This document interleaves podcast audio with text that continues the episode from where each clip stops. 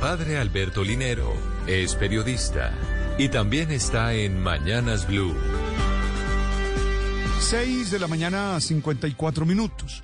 Para algunos no son más que 22 personas corriendo tras un balón, pero para otros es una puesta en escena de la vida con todas sus tensiones, valores, miedos, solidaridades, limitaciones y deseos. Cada cuatro años hace que el mundo gire en torno a él y a su mundial.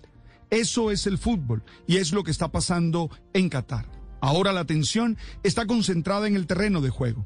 Al no estar Colombia, cada aficionado al fútbol encuentra motivos para sentirse hincha de alguna selección, exhibiendo los más extraños argumentos para justificar hinchar por un país que en algunos casos ni siquiera conoce.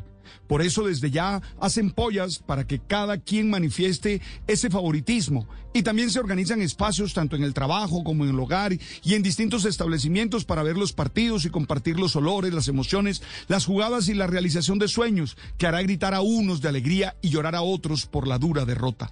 Esta es una buena oportunidad para fortalecer los lazos con aquellos que nos interesan y con quienes compartimos la pasión por este deporte. No es simplemente ver partidos, sino la ocasión para encontrar más razones para seguir apreciando y queriendo a esos que nos acompañan en la aventura de la vida.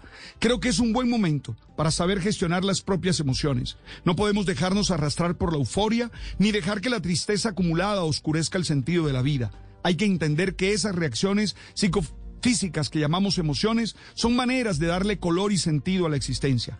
Todo es más importante que el fútbol, todo. Y el tiempo que le dedicamos es siempre para volver con más fuerzas a las tareas que son valiosas en nuestra existencia.